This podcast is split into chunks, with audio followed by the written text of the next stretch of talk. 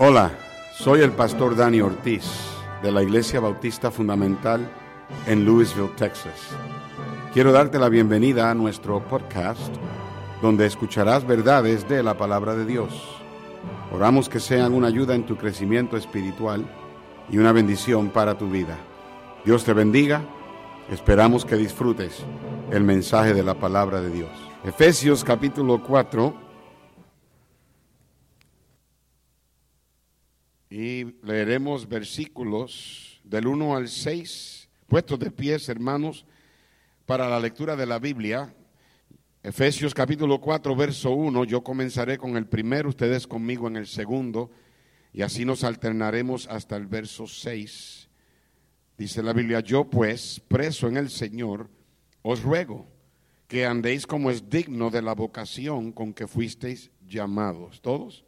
Con toda humildad y mansedumbre, soportándoos con paciencia los unos a los otros en amor, solícitos en guardar la unidad del Espíritu en el vínculo de la paz. Todos, un cuerpo y un espíritu, como fuisteis también llamados en una misma esperanza de vuestra vocación a un, a un Señor, una fe, un bautismo y todos en el seis un Dios y Padre de todos, el cual es sobre todos y por todos y en todos.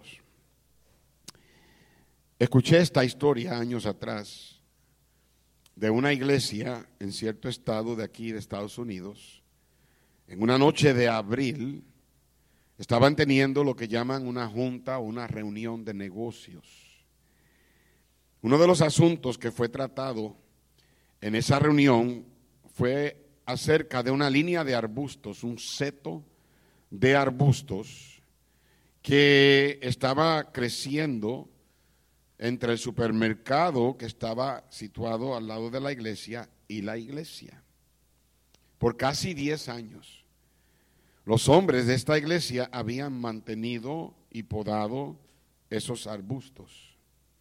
Pero en esta noche en particular, en esta reunión, uno de los hombres de la iglesia levantó la mano para dar una recomendación. Y él recomendó que se cortaran todos los arbustos, que se quitara todo el seto. La razón que él dio fue porque se estaba poniendo más difícil encontrar hombres que vinieran a podarlos. Pero en ese momento otro hombre de la iglesia levantó la mano y pidió hablar y dijo que los arbustos eran una adición a la apariencia, a la belleza de la apariencia de la iglesia. Y que no importara la razón, no deberían cortarlos. Él también dijo, yo si tuviera libre el sábado, yo vendría a, podarlos. Pero el primer hombre, cuando escuchó a este hombre decir eso, le dijo, Tú tienes otros días libres. Sin embargo, no haces nada al respecto. Desafortunadamente se formó una discusión que tomó lugar esa noche y continuó hasta casi las 10 y 30 de la noche. Y al final del mensaje les diré lo que sucedió en esa reunión. El apóstol Pablo inspirado por el Espíritu Santo, dijo, solícitos en guardar la unidad. En esta noche quiero hablarles a esta iglesia sobre el tema solícitos en guardar la unidad. Bien importante para que podamos continuar el ministerio que hemos tenido hasta por 24 años. Yo siempre les he dicho que esta iglesia, lo más probable, no sea derrotada de afuera para adentro. Pero esta iglesia puede caerse así, de adentro para afuera. Solícitos en guardar la unidad. Vamos a orar. Padre, Señor, bendice el mensaje. Ayúdame a predicarlo en el tiempo que debo. No quiero tardarme. Tenemos otras cosas que hacer esta noche la celebración. Queremos darle el tiempo a los hermanos para que puedan festejar, tener comunión. Así que, Señor, ayúdame a decir lo que tengo que decir, decirlo controlado por ti y que el Espíritu Santo sea el que hable. En el nombre de Jesús te lo pedimos. Amén. Pueden tomar su lugar.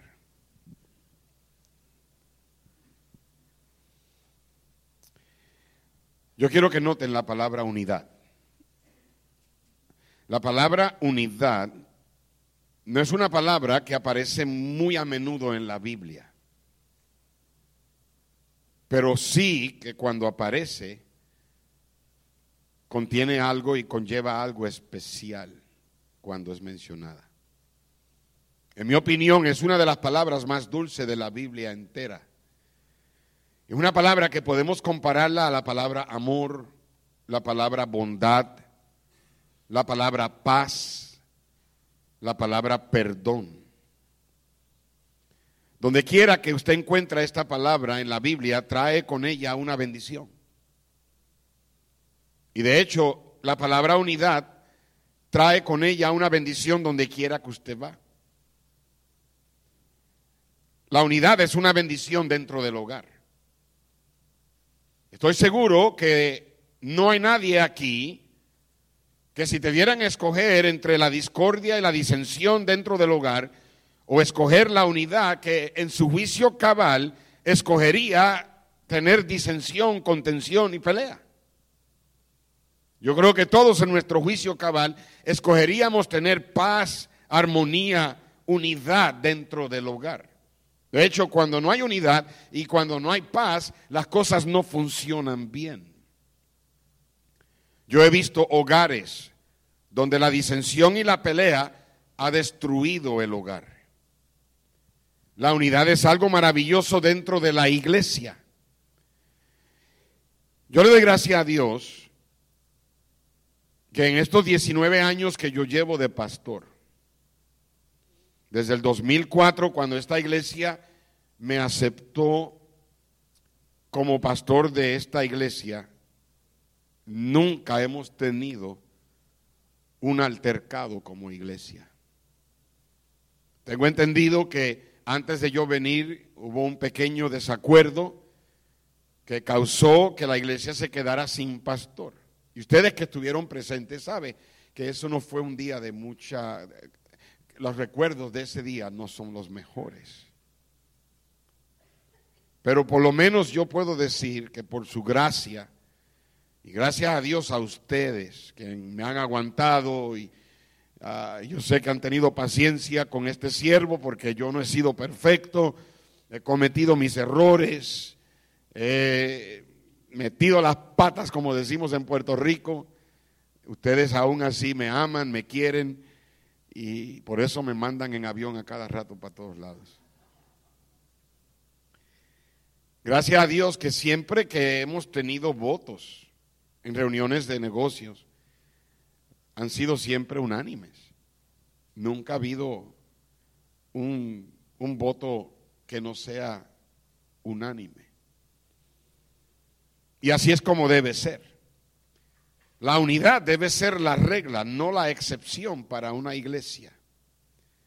En un mundo de tanto desacuerdo político, desacuerdos financieros, desacuerdos médicos, desacuerdos psicológicos, desacuerdos morales. Debe haber un lugar donde, donde la gente llega y todo el mundo está en acuerdo. Todo el mundo está unánime. La palabra unánime viene de la palabra, de dos palabras, una misma mente, un mismo sentir, un lugar donde sea un oasis, donde puedan la gente llegar y sentirse que puede escaparse de todo el desacuerdo que existe allá afuera y llegar a un lugar y sentir la unidad. En Santiago, capítulo 4, si ustedes miran en la pantalla, dice, ¿de dónde vienen las guerras y los pleitos entre vosotros? ¿No es de vuestras pasiones las cuales combaten en vuestros miembros? Mi querido hermanos, la unidad es algo precioso y debemos protegerla. Nuestro texto dice solícitos. Debe ser una diligencia. Debe haber un esfuerzo en guardar la unidad de la iglesia. Mi mensaje es un mensaje bien pastoral, un mensaje para la iglesia esta noche, pero también es como un papá que se sienta a hablar con los hijos y, y, claro, estamos hablando en sentido figurado. Ah, y en cierto aspecto, Pablo en Tesalonicenses le decía a los hermanos que él como padre se, había esforzado en exhortarlos. Y, un, un, pastor hasta cierto punto es como un padre para la iglesia. Es como un papá que se sienta con la familia, con los hijos y les habla y trata de mantener la armonía, la, la unidad dentro del hogar. Yo no tengo mucha sabiduría, yo no sé, a mí me llaman muchos pastores, me preguntan por consejos, personalmente yo no creo que tengo mucho, mucha sabiduría. Y sí les digo que no hay día que yo no le pido a Dios que me dé sabiduría, sabiduría que no tengo. Sabiduría para poder ayudar a otros cuando me vienen con las situaciones del ministerio y qué hago, pastor, y cómo le hago aquí. Y a cada rato eh, eh, me, vienen llamadas, audios que me dicen, pastor, necesito de su experiencia. Ahora, yo no tengo las respuestas a todo, incluyendo en esta área, pero yo quiero compartir con ustedes principios que yo he aprendido a través de los años sobre este asunto de la unidad.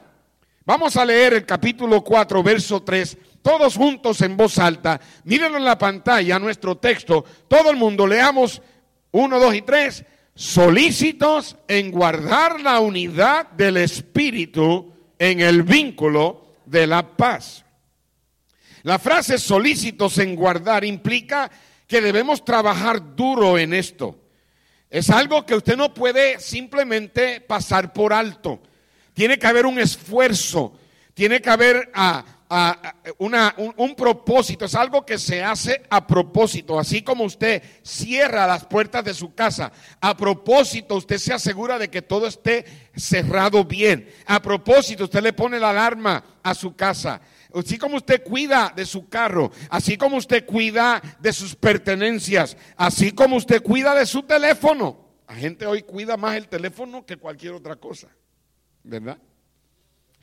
Pablo usa la palabra en Timoteo, procura con diligencia presentarte a Dios como obrero aprobado. Esa frase, procura con diligencia, es la misma palabra, sé solícito, pon esfuerzo. Esa palabra procura lleva consigo el mismo significado de trabajar duro en este caso, presentándose a Dios como obrero que debe ser aprobado. En otros pasajes la palabra procura eh, la encontramos también junto con la palabra diligencia. Por ejemplo, en primera de, en segunda de Pedro, capítulo 1, verso 10, dice la Biblia, la palabra dice, por lo cual, hermanos, tanto más procurad hacer firme vuestra vocación y elección en segunda de Pedro 3:14 dice la Biblia, por lo cual, oh amados, estando en espera de estas cosas, procurad con diligencia ser hallados por él sin mancha e irreprensibles en paz.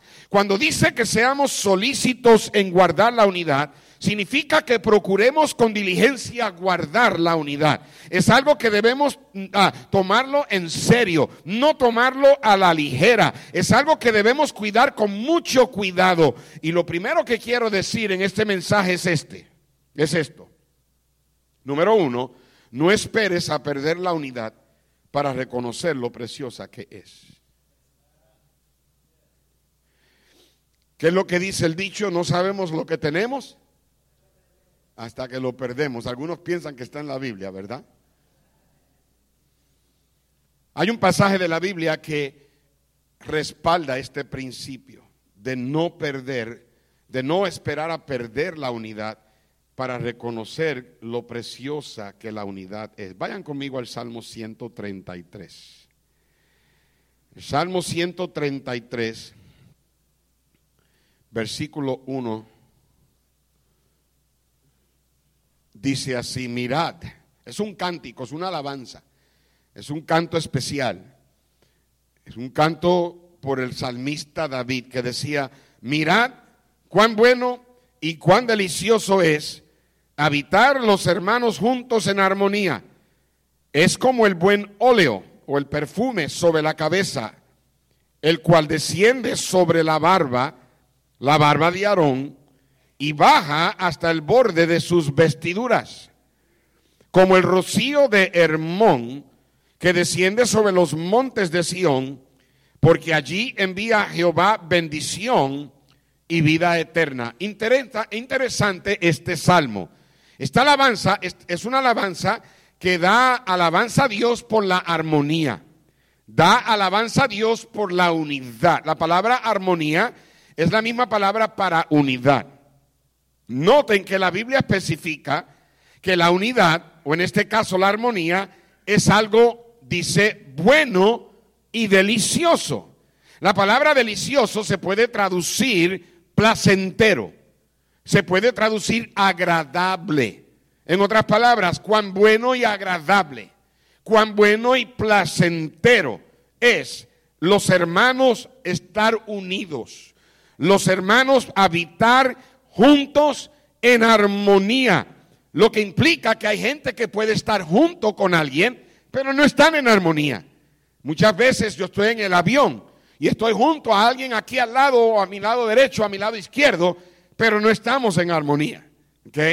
Hace dos, tres semanas atrás estaba yo sentado ahí en la cabina ejecutiva, ¿verdad? Del avión. Cabina ejecutiva. Yo, yo no compro cabina ejecutiva, yo compro el pasaje barato, pero yo tengo tantas millas ya con American que me mandan a cabina ejecutiva. En cabina ejecutiva simplemente te, llaman por nombre y en vez de darte una bolsa de cacahuates te dan dos. Eso es todo lo que hacen, ¿ok? Pero también ahí regalan las bebidas. Y esta señora aquí al lado, decidió ordenar, estábamos todos, estaban la gente abordando, y mientras la gente está abordando, los ariomozos o las ariomosas le dan de beber a uno. Me preguntaron qué quería, yo acepté un vaso de agua, pero en la bandeja había agua, jugo de naranja y champán. Y esta señora aquí al lado decidió agarrar champán, pero agarró a champán así, del borde del vaso, y se le cayó encima de mi ropa. Imagínate, yo voy a predicar a algún lugar y vuelo a champán. So, no, tu, no pude hacer otra cosa que empezar a lamber. No, no, no, no, no, no, no, no crean, no me crean, yo no hice. En ese momento yo estaba junto a esa señora, pero yo no estaba en armonía. Les confieso, yo estaba bastante enojado. Porque, y, y no encima que solamente de mi, de mi, de mi ropa, pero yo tenía mi iPad abierto. Y inmediatamente el hombre que estaba sirviendo fue rápido, buscó unas, toallas eh, mojadas, otras toallas secas, comenzó a tratar, ¿verdad? Tenga, y, la señora aquí al lado me dijo, si la iPad se le rompe, le doy todos mis datos, y usted, yo se la repongo. Gracias a Dios tenía protector, no le pasó nada. Pero aunque estábamos juntos, yo no estaba en armonía con ella. ¿Ok? Ahora, Dice la Biblia que estar juntos en armonía es bueno y delicioso. Es bueno y placentero o agradable. Interesante. Porque es que el Señor, yo me puse a estudiar esto, y porque es que el Señor usa esa frase bueno y delicioso. Él pudo haber dicho que estar juntos en armonía es bueno. Él pudo haber dicho que estar juntos en armonía es delicioso o agradable, placentero. Pero él dijo dos cosas. Él dijo que es bueno y placentero. Y me puse a pensar, ¿por qué los dos? ¿No son lo mismo? No, no es lo mismo. Así como juntos en armonía no es lo mismo. Así como alguien puede estar junto, pero no están en armonía, hay cosas que son buenas, pero no son placenteras no son deliciosas. Por ejemplo, ir al dentista es bueno, pero no es muy delicioso. No es muy placentero. De ahí está acostado con la boca abierta y está, ahí está el dentista picoteándole y, poniéndole inyecciones y trabajando con sus dientes y, todo eso se le está tragando y verdad que no es muy placentero. Es bueno ir al dentista. Cuando mi papá me disciplinaba, me pegaba. Era bueno, pero no era muy placentero. De hecho, él me decía, mi hijo, esto me duele más a mí que a ti. Yo le decía, pues si, lo, si te duele tanto, no lo hagas. no. ¿ah? hay cosas que son buenas, pero no son placenteras. De igual manera, hay cosas que son placenteras, pero no son buenas. Para los drogadictos la droga es placentera, tal vez hasta deliciosa, pero se dan cuenta tarde en la vida que no fue bueno. Para los alcohólicos la bebida puede que sea placentera, puede que sea deliciosa, pero a la larga se dan cuenta que no es buena, especialmente cuando agarran cirosis del hígado. Y hay muchas cosas que el mundo las considera placenteras, agradables, pero sabemos que no son buenas. Pero aquí en la Biblia se nos dice de algo que es bueno y placentero, bueno y agradable a la misma vez. Está refiriéndose a la unidad, a la armonía entre los hermanos de la iglesia. Mientras más unidad, mientras más armonía entre los hermanos, más bueno, más placentero, más agradable es. Somos seres humanos y como somos seres humanos, somos imperfectos y cada quien es diferente el uno al otro. No hay nadie igual. Por esa razón, de vez en cuando, en una iglesia como esta, muy movida, muy agresiva, muchas cosas pasando, puede que haya roces, puede que haya disensión, puede que haya ofensas, puede que haya discordia, que se pueda penetrar dentro de la congregación. Por eso es que la Biblia dice solícitos, diligentes, ponle esfuerzo en guardar la unidad. Y la manera que se apaga el fuego de la contención, el fuego de la discordia, el fuego de la contienda, es con la unidad. La unidad es como el agua que apaga un incendio. En el Salmo 133, verso 2, dice así, esta unidad, esta armonía entre los hermanos es como el buen óleo o el buen perfume, el, el buen ungüento sobre la cabeza, el cual desciende sobre la barba de Aarón y baja hasta el borde de sus vestiduras. La unidad aquí es comparada a un aceite que se usaba para ungir al sumo sacerdote.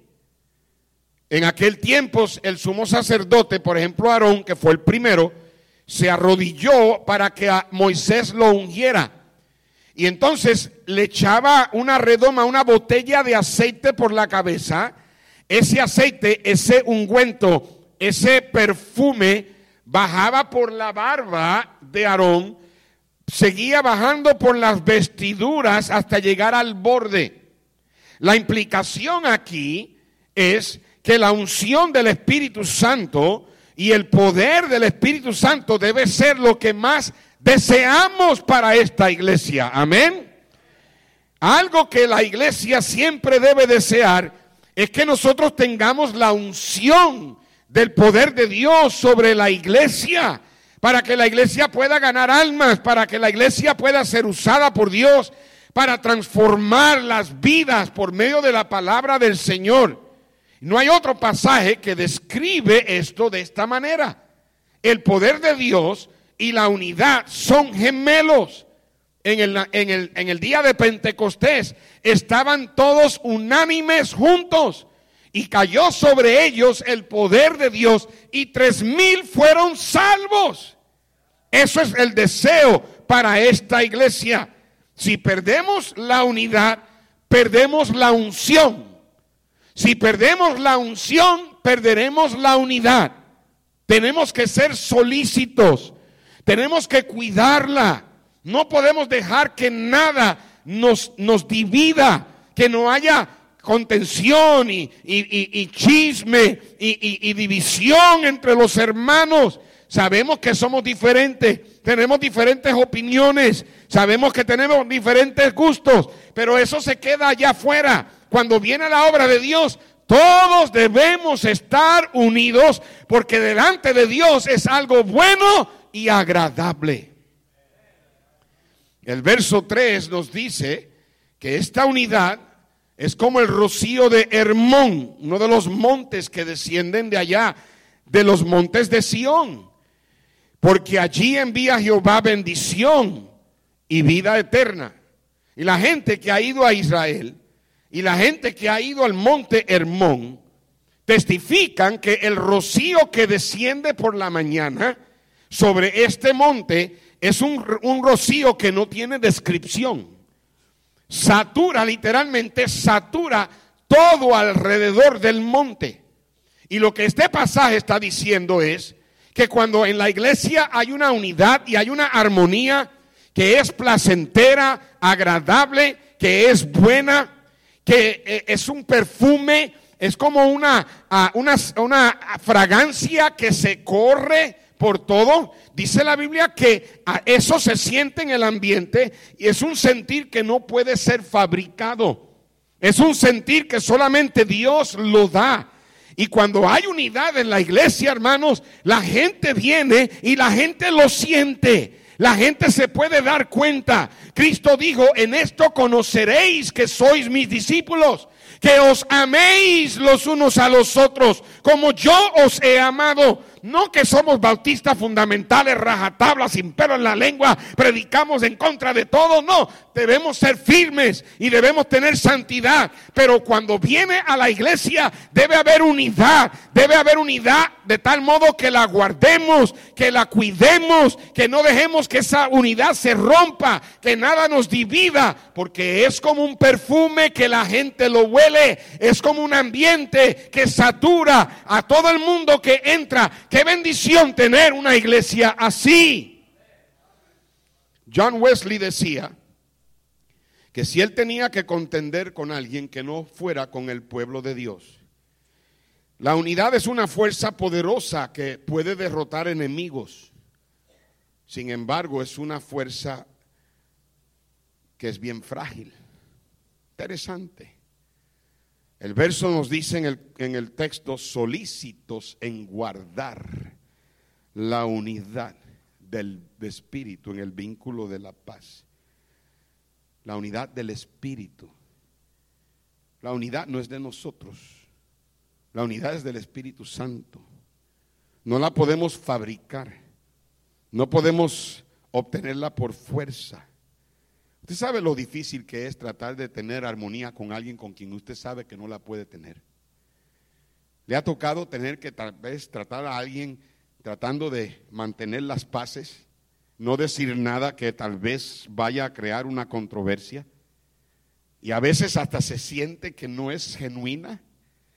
Se siente que estoy siendo nice, pero no quiero ser nice. ¿Mm? Ah, eso no pasa en esta iglesia. Todos ustedes se aman, ¿verdad? ¿Mm? No. Así como eso se siente incómodo en una iglesia, es incómodo tratar de fabricar la unidad. No es algo que lo podemos hacer nosotros, tiene que venir de parte del Espíritu Santo. Es algo que el Espíritu Santo nos da y el resultado es el vínculo de la paz. Nos gusta la paz, amén. ¿Alguien aquí le gusta la guerra? ¿Alguien aquí le gusta las peleas? ¿Mm? ¿Dónde obtenemos verdadera paz?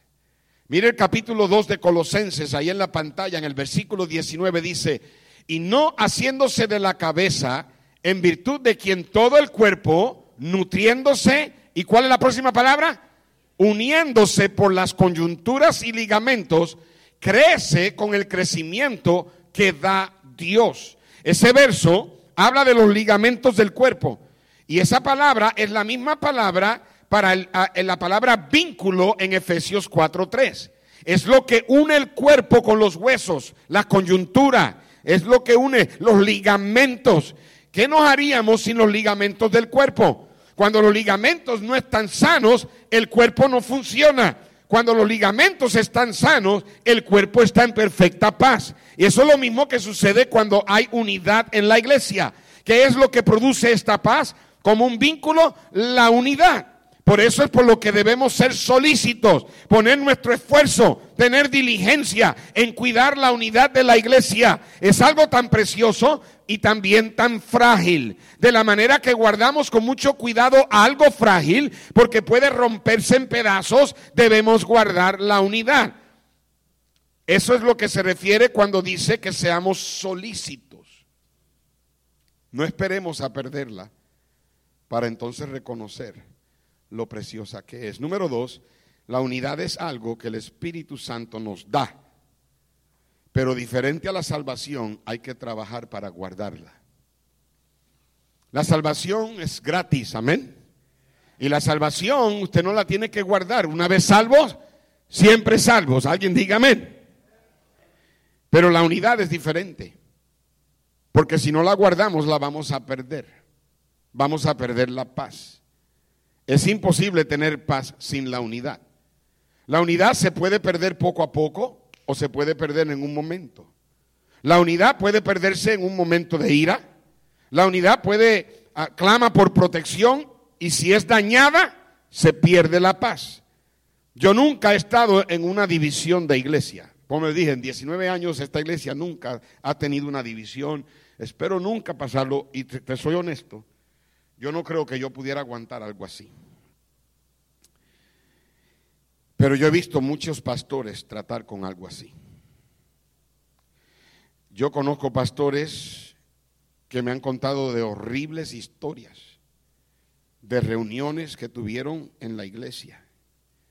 Hace poco estuve predicando en un campamento en Tennessee y otro pastor de aquí de Texas me dijo que él está ya en el campamento esto fue miércoles en la noche, el jueves en la mañana, cuando él y yo estábamos desayunando, me dijo que la noche del miércoles, un hombre en la iglesia se paró frente a la iglesia, él no estando ahí, el pastor estando en Tennessee, y comenzó a decir cosas bien malas y hablar mal del pastor.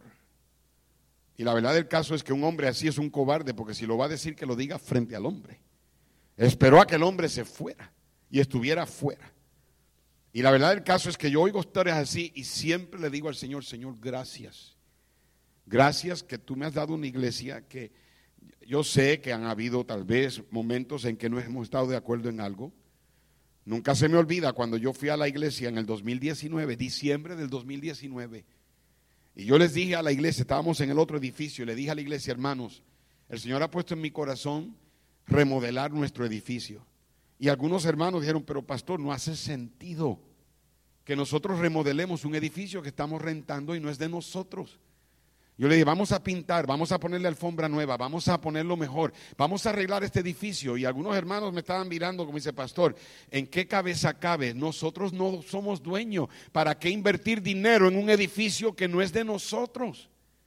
Y muchas veces ustedes me hacen caso porque confían en mí y, obviamente saben que, que, muchas cosas el Señor las pone en el corazón y muchas cosas que Dios hace no hacen lógica y verdaderamente no hacía lógica.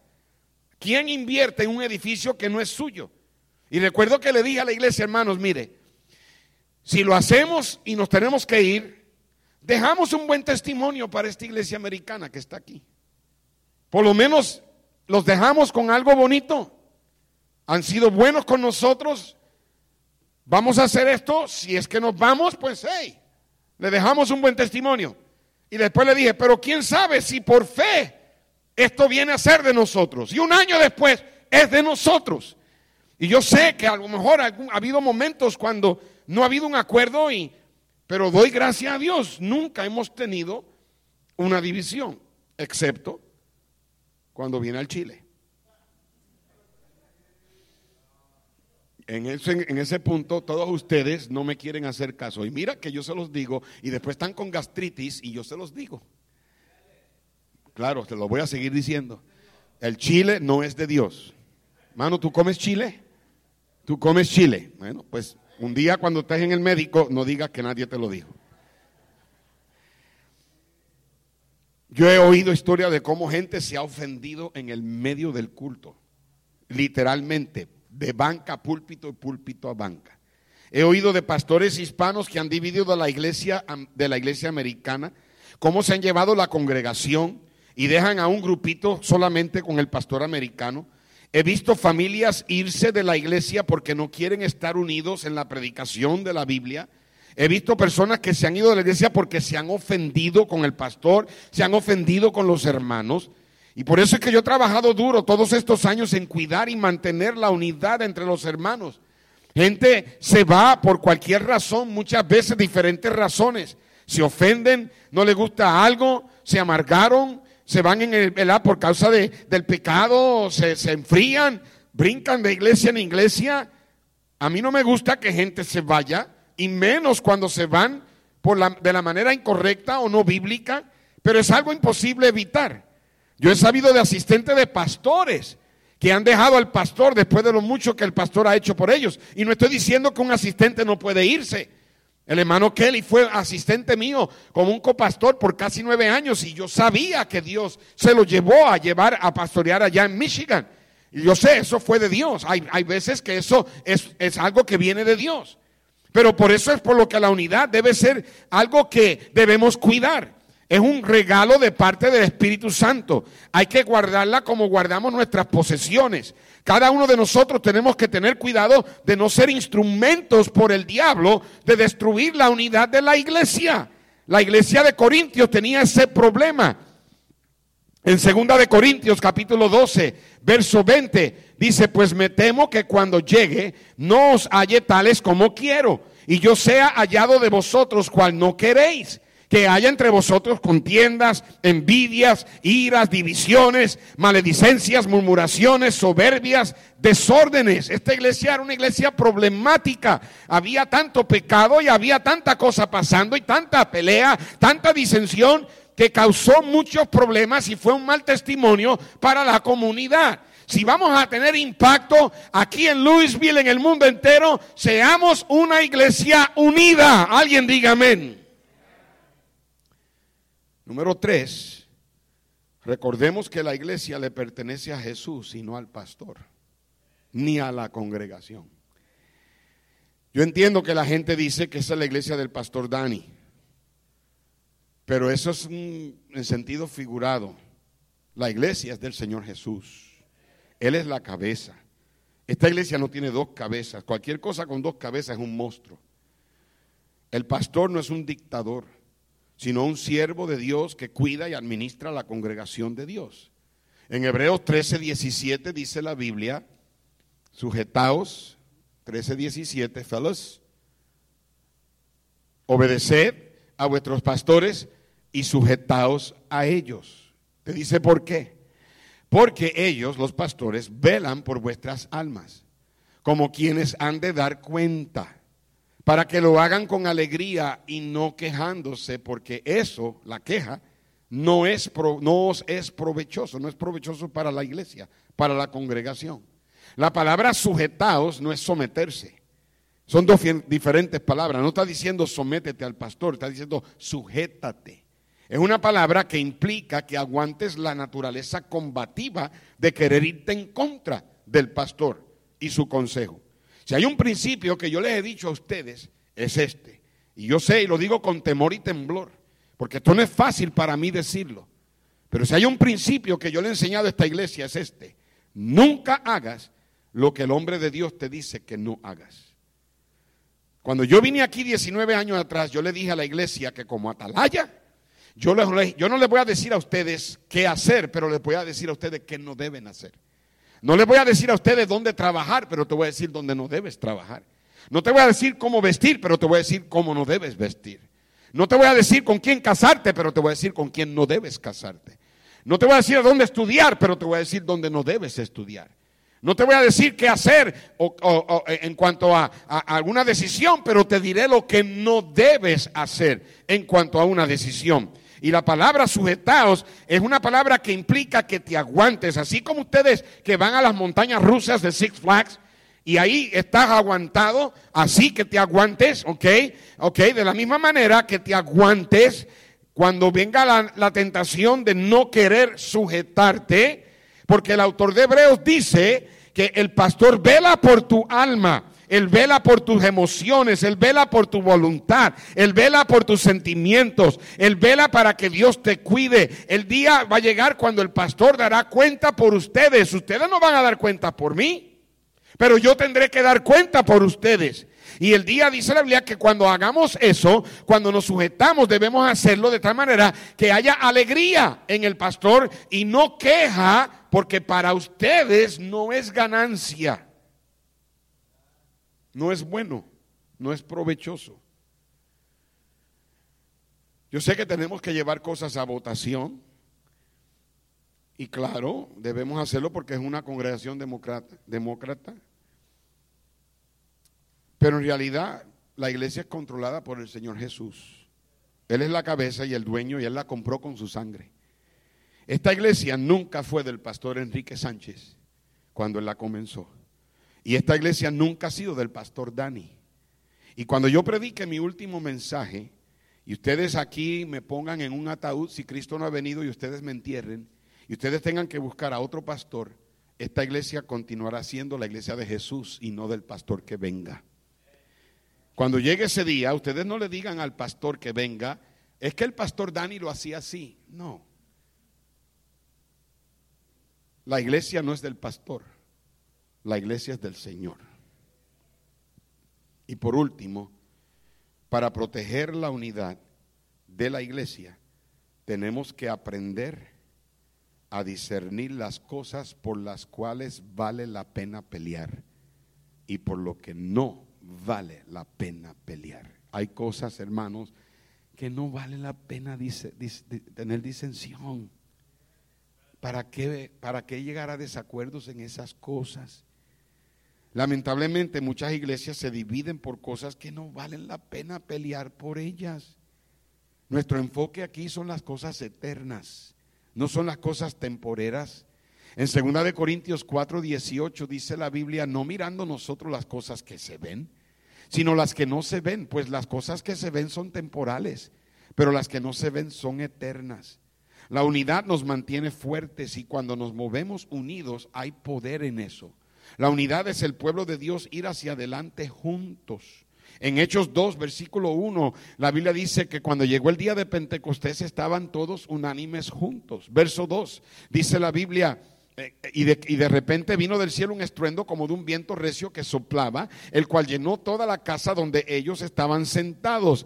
Y se les aparecieron lenguas repartidas como de fuego, asentándose sobre cada uno de ellos.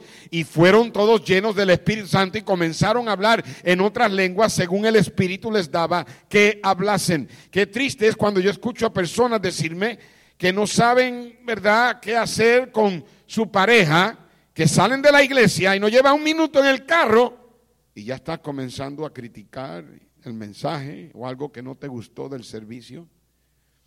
Y es triste, porque muchas de esas familias ya no están en la iglesia.